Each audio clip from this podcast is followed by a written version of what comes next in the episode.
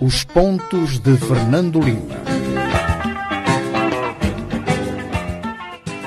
Boa tarde, eh, nossos telespectadores que nos acompanham a partir da plataforma Facebook. Cá estamos nós para mais um Pontos de Fernando Lima. É um programa que pode ouvir hoje também eh, na rádio Savana 100.2 e também pode eh, ler eh, na nossa versão impressa no, no nosso jornal diário, o Media Fax. Hoje vamos olhar para o tema relacionado com o estado de emergência. O presidente promulgou pela segunda vez o estado de emergência e também vamos olhar para o julgamento do caso Matavel, a situação de Cabo Delgado e também as audiências em Londres sobre as dívidas ocultas. Fernando Lima, como é que vai desse lado?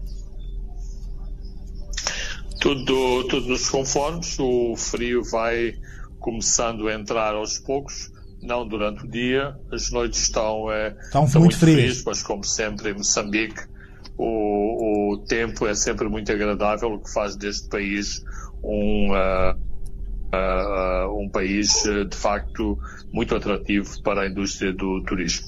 E aquela chuva muito característica do inverno nessa região, como é que está?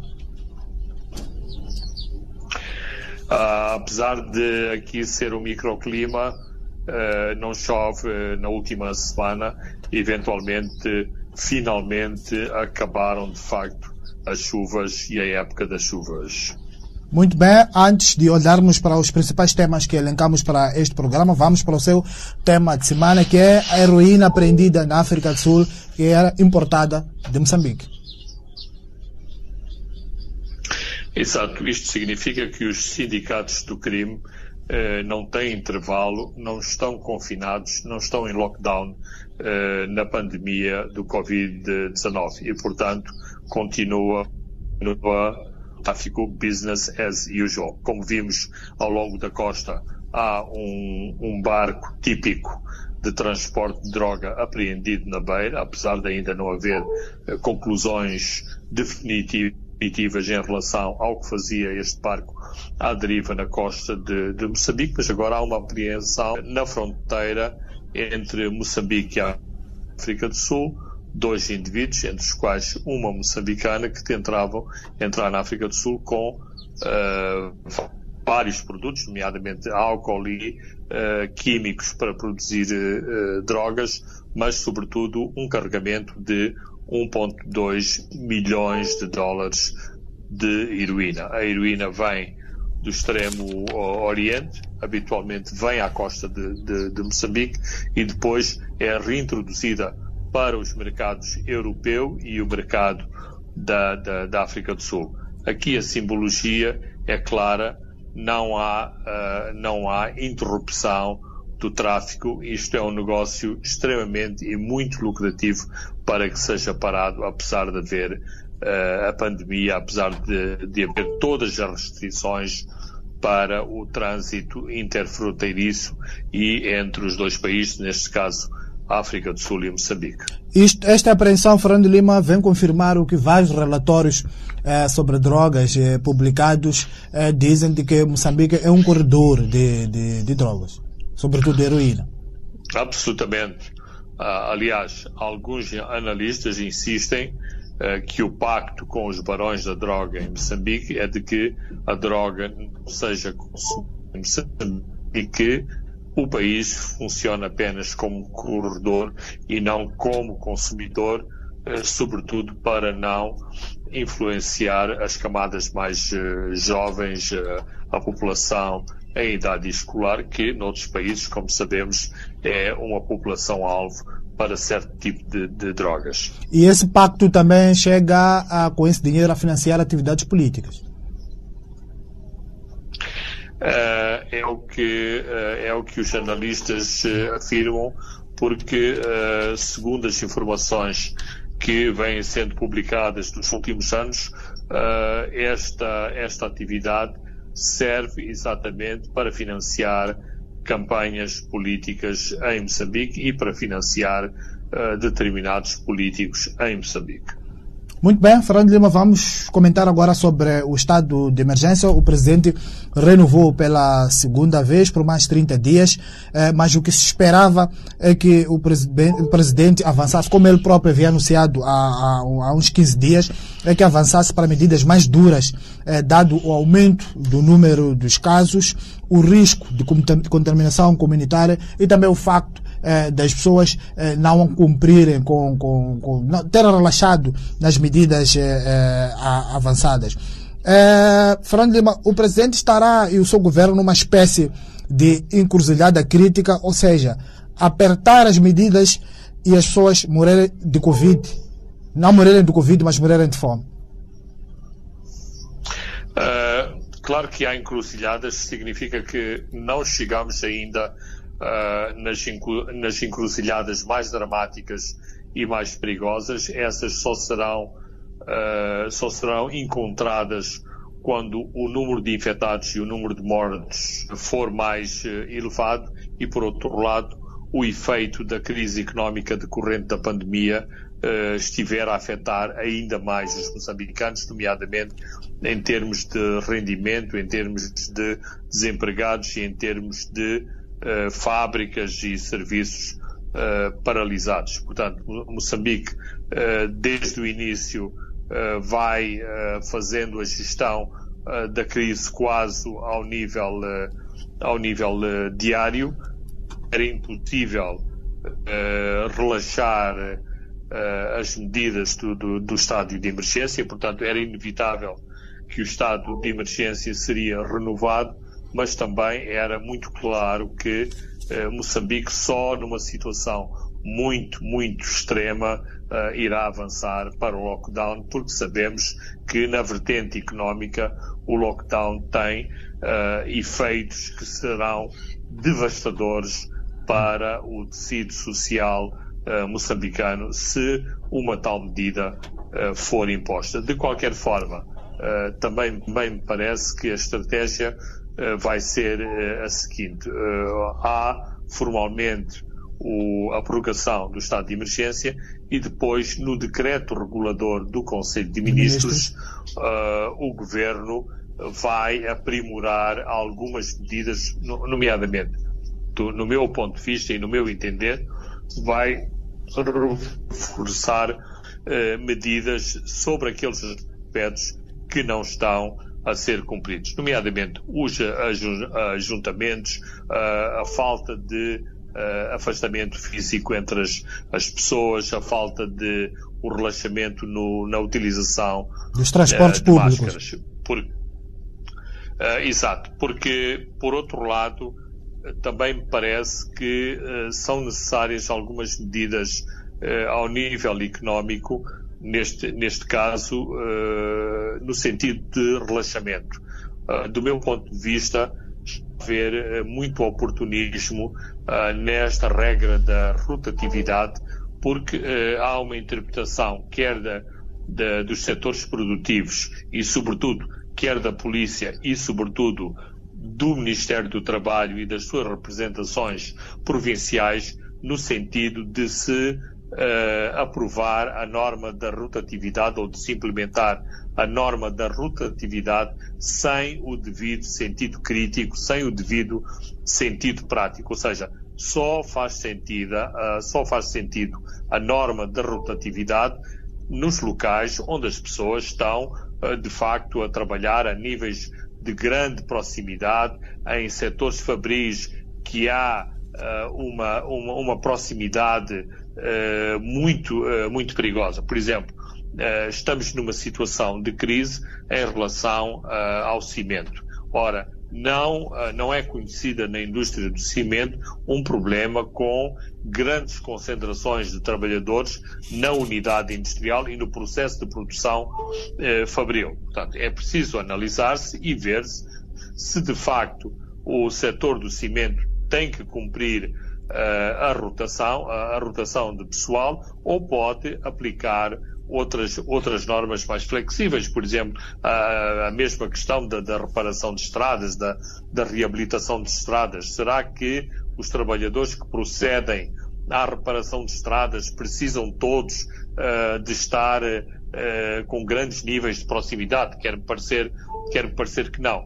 E este tipo de, de precisam de ter um, uma aproximação muito mais prática entre os empresários, entre os sindicatos, entre o próprio Ministério do, do Trabalho, porque é dinheiro que se perde todos os dias com a aplicação, a crítica mecânica de determinadas normas que depois trazem prejuízos para todos, para os trabalhadores e para, uh, para, uh, uh, para as empresas. Portanto, são estes aspectos que eu penso que vão ser abordados. Alguma flexibilidade na frente, na frente económica, e, por outro lado, mais, mais rigor, mais rigor em termos de, das, das medidas de higiene e, portanto, mais reforço da autoridade policial no sentido de passar daquela fase uh, de, de, de, apelos à compreensão, aquilo que a polícia diz de sensibilização, mas, sobretudo,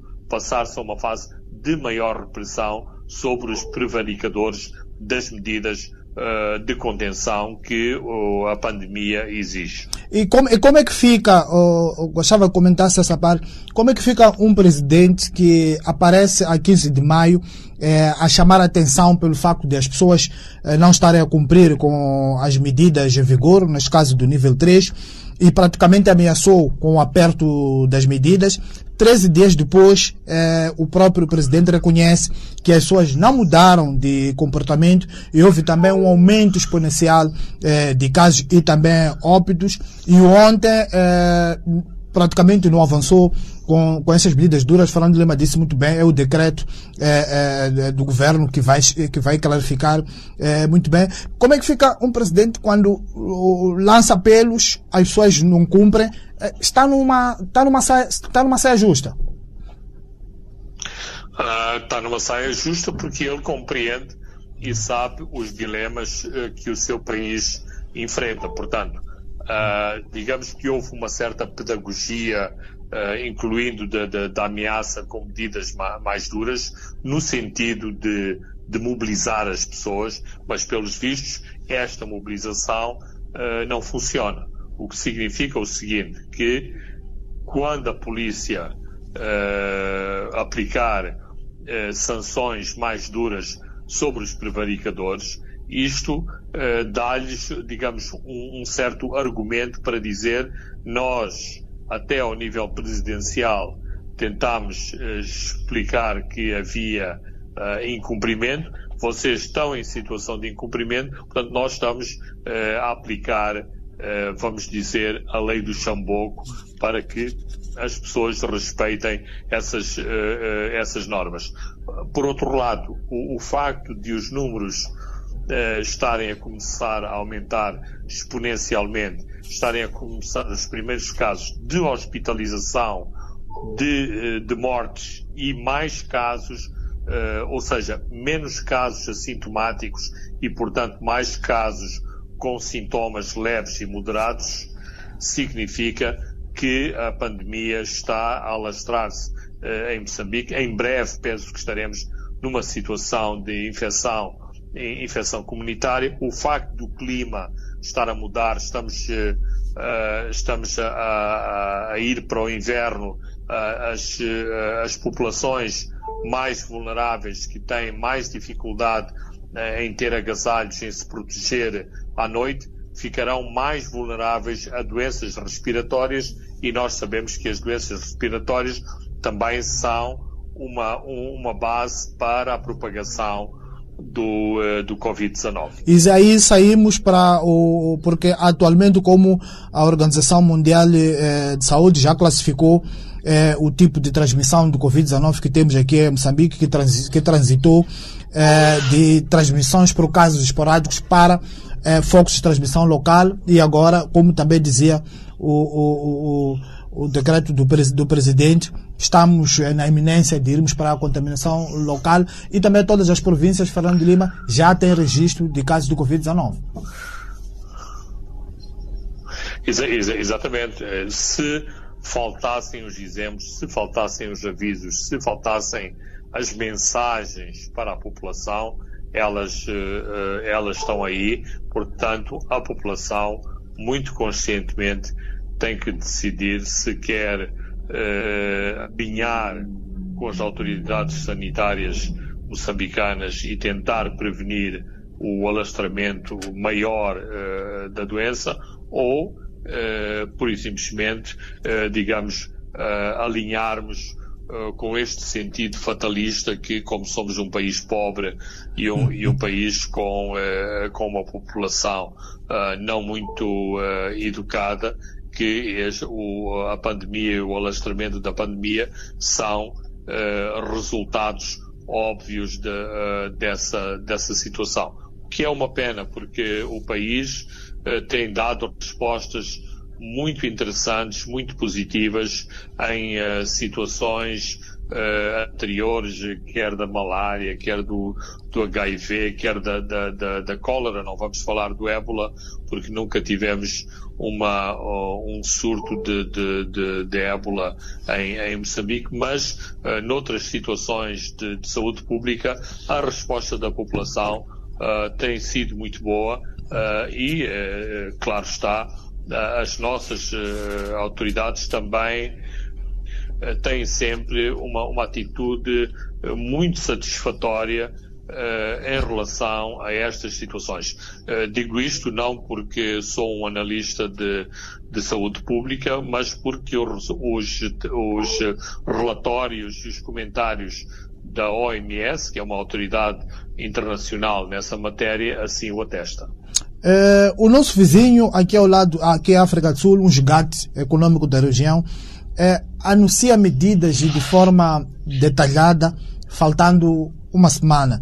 É, nós anunciamos nos derradeiros momentos é, é, do fim, fazendo correr outras instituições, neste caso, por exemplo, o Parlamento que deve ratificar e também o Conselho de Ministros que deve produzir o decreto com as tais medidas de execução administrativa. Frank Lima, não seria um pouco mais vantajoso que o presidente se pronunciasse com alguma antecedência para dar tempo a essas instituições, também dar tempo ao público, às pessoas, para se preparar? Há quem fala de uh, problemas de liderança nesse caso. Bem, uh, do meu ponto de vista, acho que sim, que faz, que faz sentido e esta é a estratégia uh, que tem sido adotada noutros países, nomeadamente uh, o caso, uh, o caso da, da, da, África do Sul. Mas, atenção, nem tudo pode ser planificado com, com antecedência. Por exemplo, há o caso da Itália, que uma fuga de informação uh, no sentido de se alastrar o, o lockdown a, a, todo o país provocou uma fuga maciça de, de habitantes da, da Lombardia no norte da, da, da, Itália para todo o país e isto acelerou a contaminação a, a contaminação de toda de toda a Itália. Estou a dar um, um exemplo, se calhar não é o exemplo mais eh, mais feliz. Uh, no geral, eh, uma planificação atempada, eh, claro que ajuda todos os agentes interferentes eh, nesta, nesta problemática. Mas não me parece que o Covid-19 mereça um, tratamento muito particular e específico, porque já estamos habituados há alguma improvisação uh, em matéria de, de, de, planificação por parte deste por parte deste governo. E aqui devo fazer uma exceção e uma à parte uh, à forma como as autoridades sanitárias uh, têm mobilizado recursos humanos para diariamente estar em contacto com os moçambicanos através das plataformas mais sofisticadas disponíveis em Moçambique, para que uh, os moçambicanos saibam de facto o que está a passar, com algumas eh, falhas, porque nem, uh, nem todas as dúvidas dos jornalistas são esclarecidas e muitas vezes também os próprios jornalistas não fazem todas as perguntas necessárias sobre o alastramento da epidemia no país. Uh, se continuarmos nesta toada, aumento de casos, contaminação uh, comunitária, as pessoas não acatarem as medidas, continuar a relaxar uh, nestas medidas do decreto presidencial, o que é que espera do pós 29 de junho? Bem, vamos esperar que que a situação, à medida que o, a situação piora, uh, as populações, a população uh, tenha uma melhor percepção do que se está, uh, do que se está a passar. De qualquer forma, penso que eventualmente o, o, governo, e isso também é a prática do nosso governo em Moçambique, haverá medidas muito mais repressivas para uh, aplicar uh, no país e uh, também me parece que uma das estratégias do governo foi exatamente criar uma, uma almofada de tesouraria para uma situação mais, mais gravosa, exatamente para se aí de facto entrarem em medidas paliativas para uma situação de de tragédia nacional. O, o que é que isto significa? Significa que o governo até agora, uh, porque não tem ou, e porque não tinha os fundos necessários, tem resistido uh, a situações de, de, de cestas, cestas básicas alimentar, auxílio direto uh, às populações mais vulneráveis, auxílio direto em cash para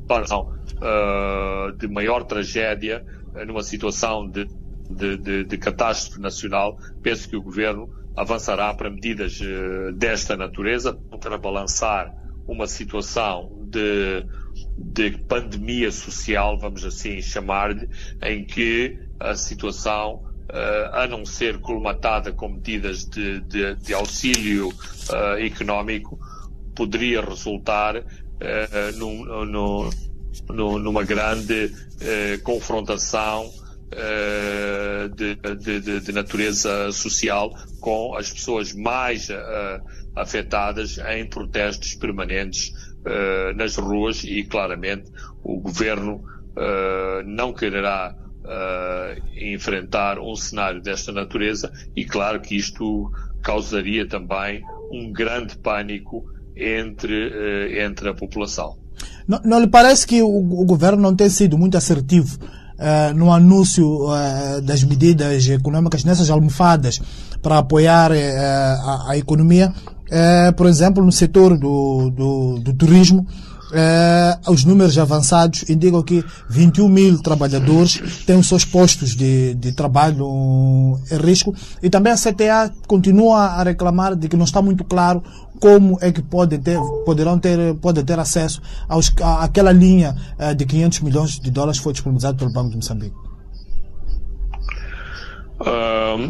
eu penso que o governo tem, uh, tem adotado uma estratégia que é não ceder a medidas paternalistas, ou seja, não começar a distribuir dinheiro e, sobretudo, não começar a distribuir eh, dinheiro uh, entre as empresas, porque, sejamos uh, muito frontais nisso, há também uma grande desconfiança em relação ao, empresa ao empresariado moçambicano, salvo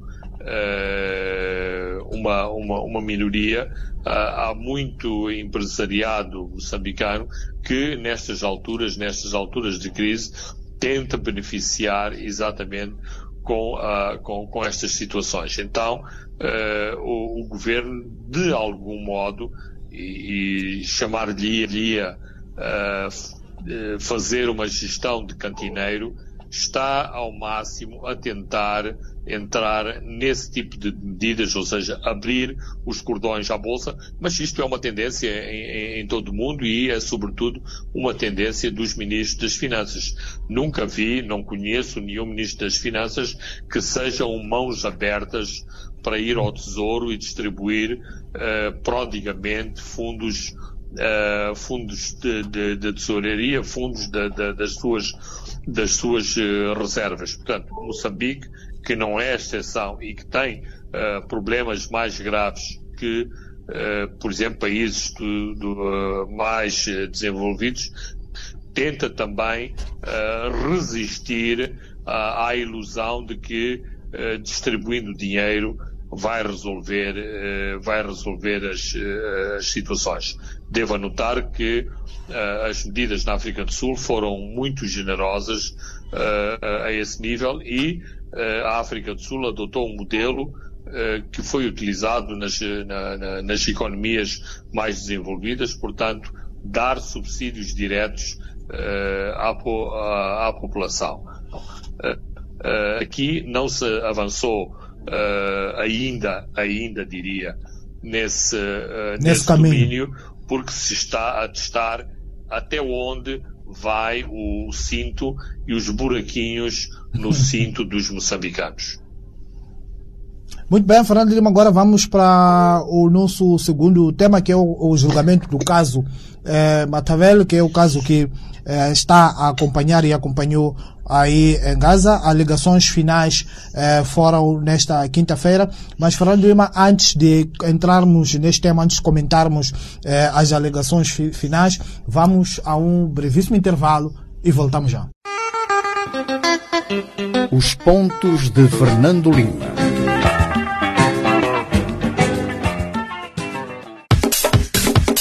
Informar é o nosso principal objetivo. Manhãs informativas. De segunda a sexta-feira, trazendo para si a atualidade e muitos outros apontamentos informativos. Debates, conversas, curiosidades e mais. Fique sempre valendo por dois aqui na Rádio Savana. Manhãs informativas. Senhoras e senhores, essa é a sua rádio. Essa rádio dá mesmo boas músicas, pá. Eu estou aqui relaxado. Epá, nunca ouvi antes essa rádio. Qual é essa rádio, filho? Ah, papá, nunca viste essa rádio da savana. Aqui só dá um boa música. Música, informação, entretenimento, chilling, conversas, saúde. Tudo isto e muito mais. Liga-te a esta rádio de segunda a sexta-feira, das 15 às 18 horas. E curta as melhores músicas do momento aqui no Alta Voltagem. Rádio Savana 100.2 FM. Ai, eu adoro essa música.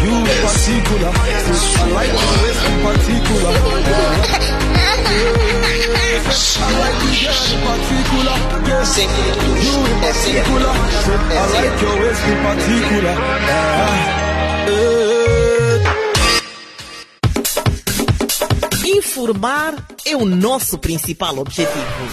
Manhãs informativas.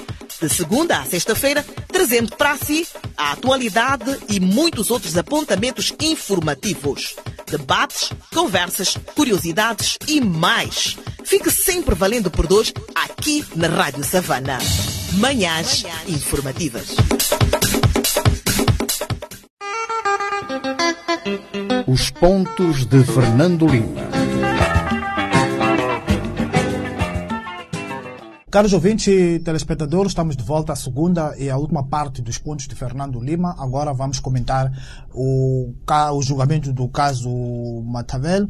É, Fernando Lima, alegações finais foram quinta-feira. Flávio Menete, o advogado da família, defendeu que os polícias que assassinaram o Matavel estavam em missão de Estado e exigiu uma indenização eh, à família. Eh, mas pelo posicionamento do Ministério Público e pelo que foi saindo durante eh, o julgamento, há indicações de grandes esforços para libar o Estado e se argumentar que os réus agiram por conta própria numa operação que visava um assalto à mão armada. Fernando Lima, o Estado sairá impune neste caso?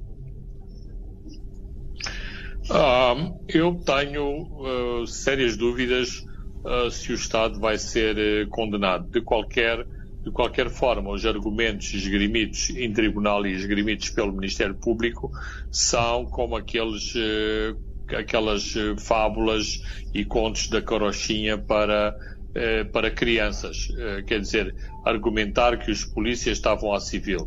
Todos nós sabemos que uma parte da, da, da polícia nem sequer usa, usa uniforme atua sempre uh, a civil, por exemplo. Não, aliás, no, do, do, no resgate do, do, do, do Adatia, vimos muitos dos polícias ali estavam a atuar a civil. Absolutamente. A, a questão, a, a, mas eu vou pelo grau do, do ridículo dos argumentos. Por exemplo, dizer-se que, o, que os polícias uh, não estavam no horário de serviço. Uh, o que, que, será um horário de serviço de um polícia? Quando o, polícia vem à minha casa para tomar conta de uma, de, de uma, de uma ocorrência às duas da manhã, está a fazer, uh, está a fazer o quê? Uh, está exatamente no seu horário de trabalho, mas foi afirmado nas sessões de julgamento que os polícias da Unidade de Intervenção Rápida trabalham por turnos. Significa que trabalham 24 sobre 24, logo uh, terem horário de trabalho neste sentido que há horas em que não estão operacionais uh, é ridículo.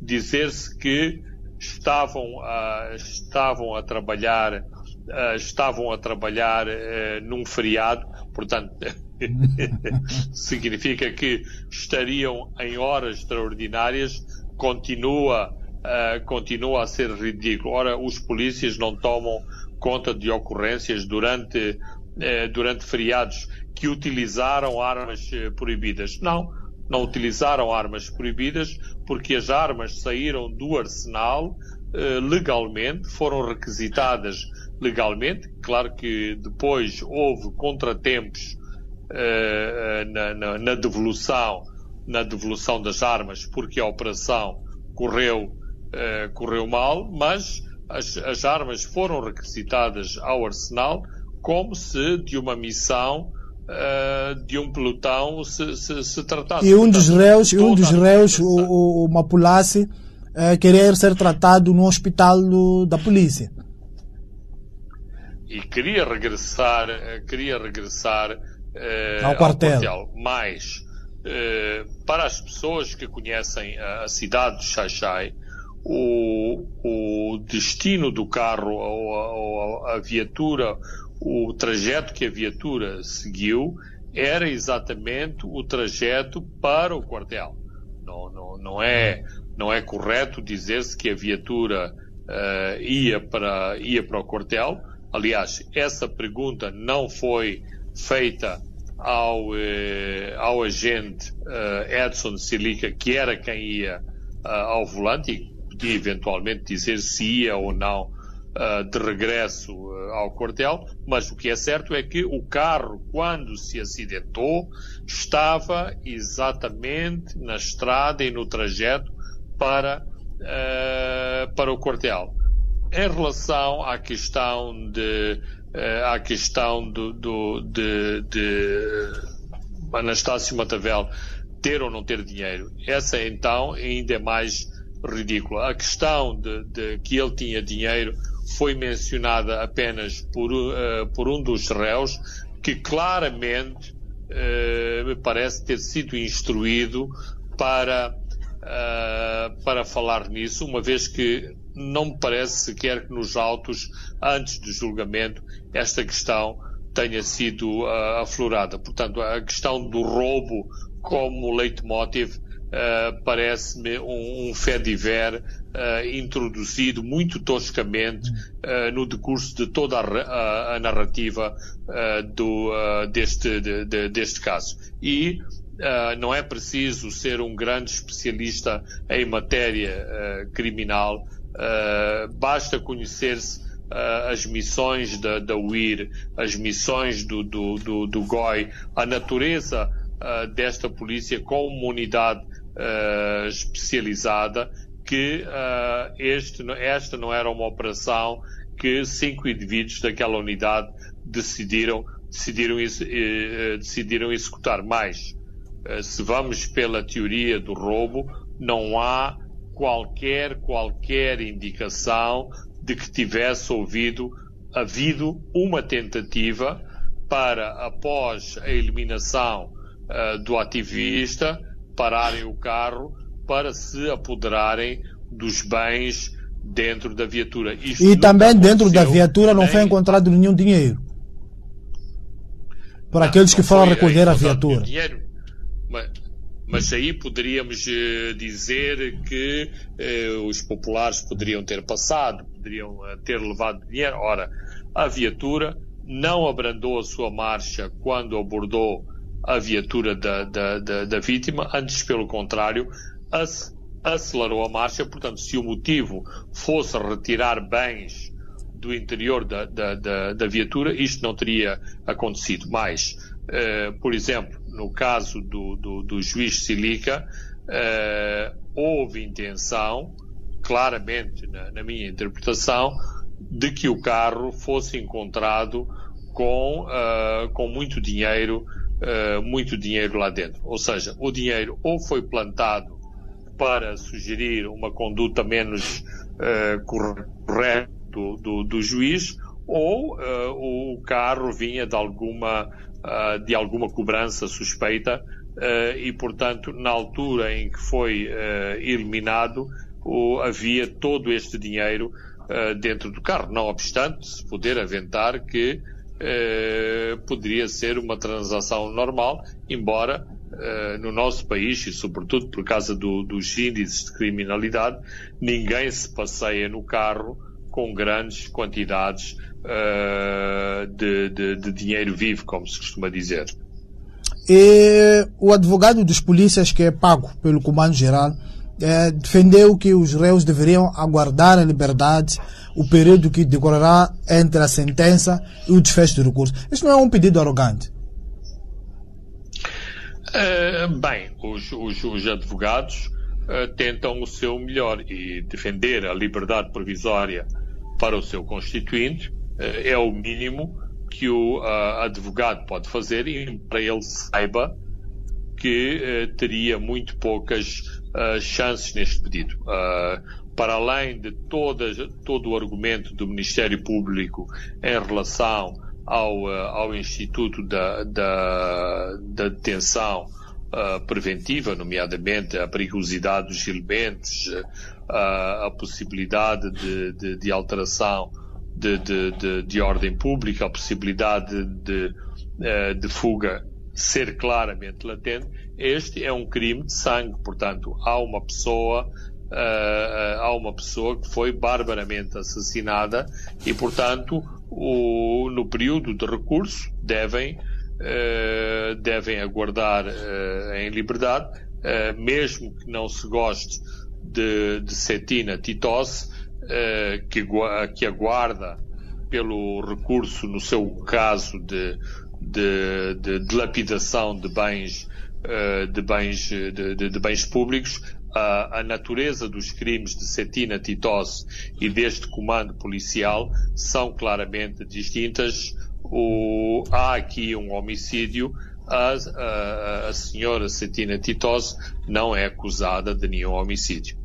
É, muito bem, Fernando Lima, é, temos outros temas para comentar é, neste programa. O tempo é, não nos corre muito é, a favor. Vamos olhar para a situação de Cabo Delgado. É, nesta quarta-feira, o ministro do Interior reconheceu no Parlamento, o que já era de domínio público, que a situação em Cabo Delgado é complexa. Os insurgentes usam o uniforme da GFADN, técnicas de guerrilha e drones para fazerem o reconhecimento.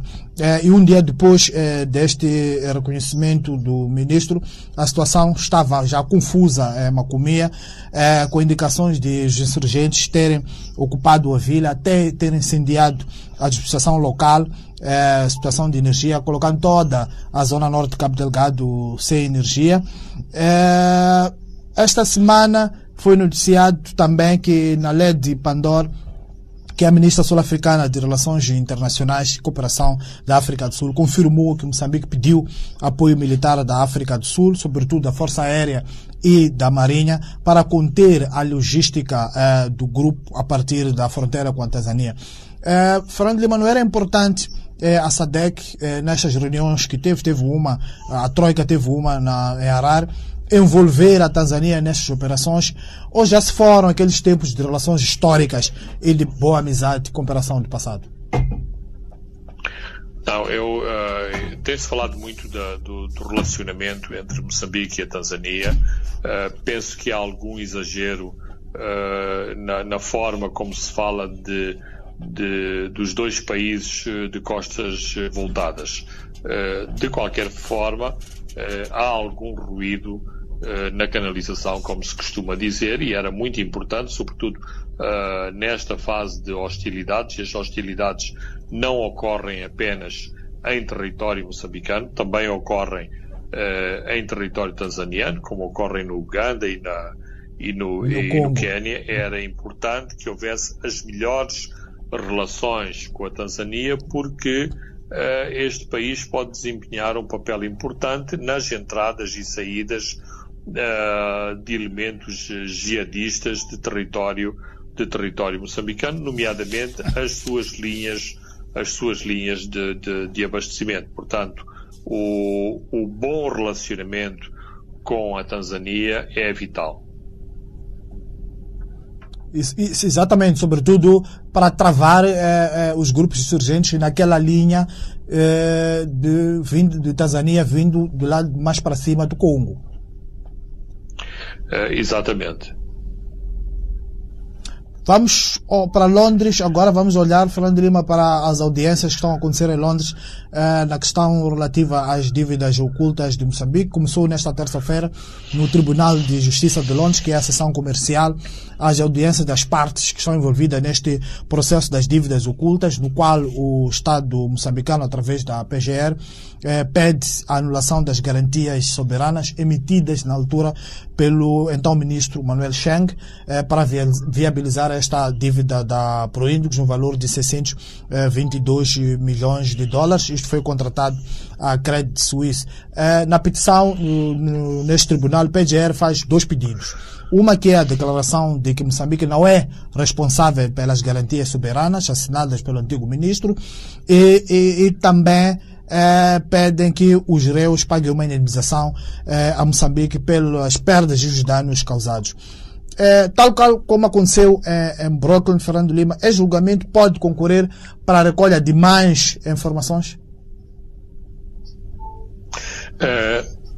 pode concorrer, é importante que venha a público mais informação, mas para já o, esta audição decorre à porta, à porta fechada, mas mais do que esse, eh, do, do, do, do que essa vertente da recolha de, de, de informação, uh, do ponto de vista, do ponto de vista político, é muito importante que uh, esta ação do governo moçambicano uh, esteja a acontecer. Aliás, ela só peca por, por ser muito atrasada. Há muito tempo que Moçambique devia ter instruído os seus advogados em tentarem essa ação uh, em Londres. Por outro lado, uh, isto, embora cause problemas e ruídos junto dos credores e junto de todas as entidades envolvidas nestes,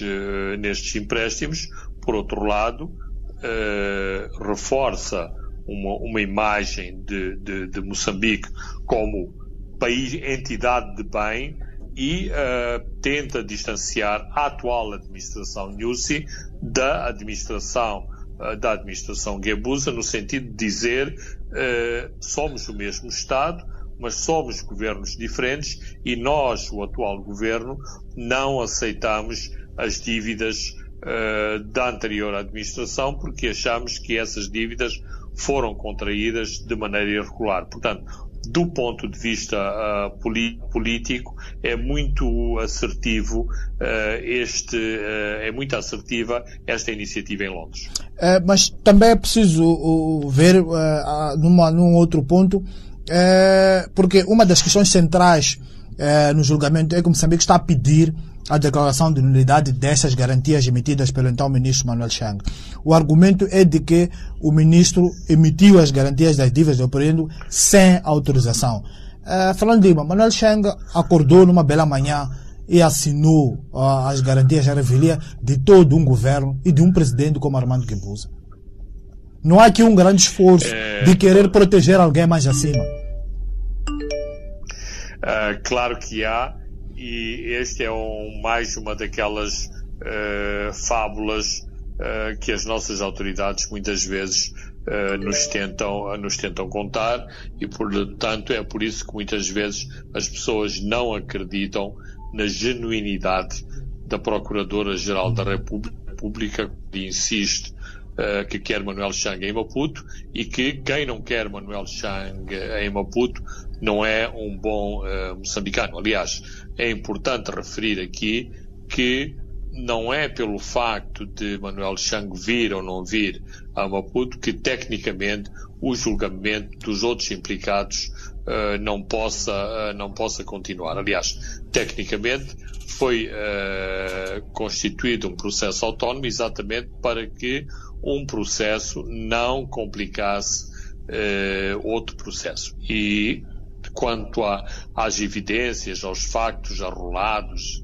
uh, também sabemos que há muita matéria já coletada pela, uh, pela PGR. Mas sobre este pequeno detalhe, se uh, Chang assinou ou não sem autorização, todos sabemos que isso não aconteceria não aconteceria num governo de, uh, de, Moçambique e na liderança de, de Armando Guebuza. Portanto, isto é uh, uma argumentação que vale o que vale. E, e, também tem uma outra questão dentro, dentro desta linha. em Londres pede-se apenas a nulidade da dívida do, da Proínos, mas já não se pede a nulidade das dívidas da MAM e da Ematum e a figura que assinou as garantias é a mesma, Manuel Chang. E Ematum, é, é, Moçambique já está a pagar alguns, alguns cupons. Ora, aí está aí está o que, o que de facto se está, o que se está a passar. O governo tem uma estratégia muito específica em relação às três empresas em relação aos, aos empréstimos concedidos, tratando e fazendo uma diferença substancial entre o crédito da, da, da MAM, que foi concedido pelo Banco VTB da Rússia, e os créditos para a Ematum e a Proíndicos, que foram créditos parcialmente eh, com, e maioritariamente concedidos pelo crédito eh, suíço. Claramente, a estratégia, a estratégia de Moçambique é honrar o compromisso das obrigações da Ematum, negociar à parte o empréstimo do, do, do VTB e uh, uh, levar para tribunal toda a, a questão da, da, da Proíndicos. Portanto, por isso aqui há uh, esta, esta aparente diversidade de critérios em relação à atitude seguida em relação às três empresas? O, as três, uh, os três executivos da, do Credit Suisse que também eh, são objeto deste julgamento, nomeadamente a Talina Subeva, eh, Sujan Singh e André Pierce, eh, estão a contestar a, a, acusação, porque a acusação é de que conspiraram para defraudar o, o, o, Estado moçambicano. O argumento deles pode, ter, pode ser nós não conspiramos para defraudar o Estado moçambicano, apesar de termos recebido subornos apenas para acelerar o processo da disponibilização do dinheiro. Bem, uh, isto é, é, é, discutível, porque uh, a questão é saber se, aliás, uh, isto colocou-se em relação aos subornos recebidos por entidades moçambicanas, que é o seguinte: os subornos são parte ou não dos créditos conseguidos, concedidos pelo Crédito Suíço e pelo BTB, ou fazem parte dos fundos, por exemplo, da Privinvest, como o, uh, o executivo da Privinvest, Jean Bossani, tentou argumentar em, em Brooklyn. O dinheiro não fazia parte, não fazia parte dos empréstimos, fazia parte dos fundos da, da, da, empresa, portanto, não se misturando. Ora, uma das questões ou uma das linhas de acusação dos promotores de, de Nova York foi exatamente mostrar que havia uh, que havia uma, uma conta corrente na Privinvest e que uh, era o mesmo dinheiro uh, dos empréstimos que foi utilizado para fazer o pagamento dos subornos, a mesma linha que fez também ou pagou as luvas a, Subeva, a, a Pierce e a, a, e a Singh. É, e também o, a Privivest, que é a empresa também que está neste, nestes 10 que estão uh, neste processo de Londres, está a julgar também com as suas cartas, defende, por exemplo, que o tribunal não tem competência para julgar o caso, defendendo uma arbitragem para o caso. E pela, historicamente, pela, pela grande parte da, dessas arbitragens não são eh, pro Estado. Isto pode complicar a, a vida de Moçambique ou o facto do, uh, de uma das acusações ser conspiração para defraudar um Estado é uma questão que não é da alçada de uma arbitragem, mas de um tribunal. Bem, uh, aqui estamos a entrar em, em, uh, em, pequenos, uh, em pequenos ou grandes, ou grandes detalhes que têm a ver com a própria, a própria estratégia de uh, atacar, atacar este assunto. Uh, eu não estou uh, totalmente habilitado a comentar sobre, sobre esta questão, mas mesmo em, em querelas de natureza, de natureza arbitral, o, e, o, e o Estado moçambicano tem, tem estado envolvido em, em várias destas disputas. Isto não significa que Moçambique tenha perdido todas estas disputas mais. Uh, as, as, arbitragens internacionais procuram uh, muitas vezes resolver amigavelmente e de forma equilibrada determinadas, determinadas disputas. A questão de fundo é Moçambique tinha dúvidas sobre este processo, sobre se deveria ou não avançar com estes processos. Eh, no meu entender, em bom momento o, o fez. São processos complicados, são processos morosos, uh, muito onerosos. Moçambique tem uh, a trabalhar para si uh, escritórios de advogados internacionais, vamos dizer, pagos a peso, a peso de ouro, mas é preciso ter em conta que os montantes que aqui também estão em causa são montantes uh, muito elevados. 2.200 milhões de dólares é dinheiro e em Moçambique não vai sequer gastar uh, eh, 1% de, deste montante com os pagamentos a advogados neste caso.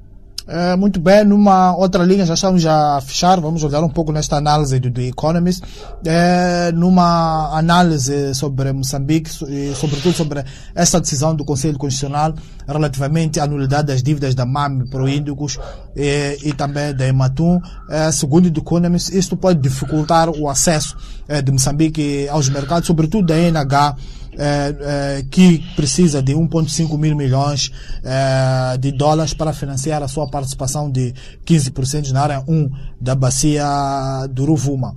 É, isto é do tipo, o, o, a forma como isso pode dificultar o acesso aos mercados é que é, a leitura que o mercado pode ter é estes sujeitos é, pedem dinheiro e mais tarde recorrem aos tribunais para anularem as suas dívidas.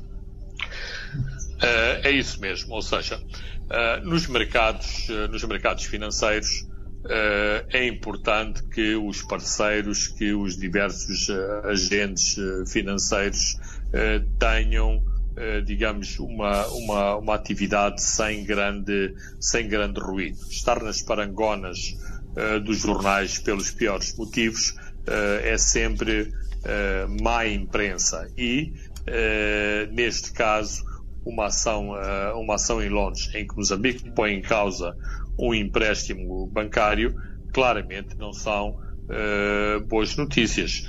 E, do ponto de vista do, do, do, dos mercados, claro que pode ser eh, penalizando. Mas eh, Moçambique, no fim do dia, tem que pôr nos pratos da balança eh, aquilo que são os seus interesses e se eh, a, a, ser mal vista pelos mercados financeiros e, por outro lado, recuperar, recuperar ativos e ter a sua credibilidade restituída enquanto Estado de bem, governo de bem e governo honesto, o que é que, eh, o que, é que, lhe, uh, o que é que lhe dá mais? Porque os parceiros internacionais, aqueles que uh, se preocupam de facto com Moçambique, uh, não olham propriamente apenas para aquele parágrafozinho da Fitch ou da Standard Poor's sobre Moçambique. Eles sabem muito melhor o que é que se passa em Moçambique e como e o que é que aconteceu e o que é que está por detrás uh, das dívidas e, portanto, sabem aferir uh, o que é que realmente se passa. Aliás, se não fosse assim, uh, não poderíamos ter estas situações que estão a acontecer em paralelo, ou seja, há todo um, um conflito complicado de, de, julgamentos, de ações em Nova Iorque, em Londres, em Maputo, mas os investidores continuam a apostar uh, a, a, sério uh, no país. Estamos a falar, por exemplo, dos projetos de gás que são qualquer coisa como 25 mil milhões de, de dólares. Ora, isto revela que uh, o governo de Moçambique não é propriamente um bando de caloteiros que não sabe honrar os seus compromissos internacionais. Portanto, há ruído uh, no fundo do túnel, há aqueles 2.200 milhões de dólares que precisam de ser resolvidos, mas os investidores internacionais sabem muito bem qual é a narrativa destes 2.200 milhões de dólares. Muito bem, Fernando Lima, chegamos ao fim eh, de mais um programa onde comentamos sobre a renovação pela segunda vez do estado de emergência. Olhamos para o caso do julgamento de Anastácio Matavel, a situação no, em Cabo Delgado. Comentamos sobre as audiências que iniciaram em Londres sobre as dívidas ocultas e fechamos com esta análise do, do Economist em relação à nulidade eh, das dívidas da Imatum por Enxemam feita pelo Conselho Constitucional. Eu sou Francisco Carmona. André dos Santos se encarregou da parte técnica. Nos vemos de hoje a sete dias. Os pontos de Fernando Lima.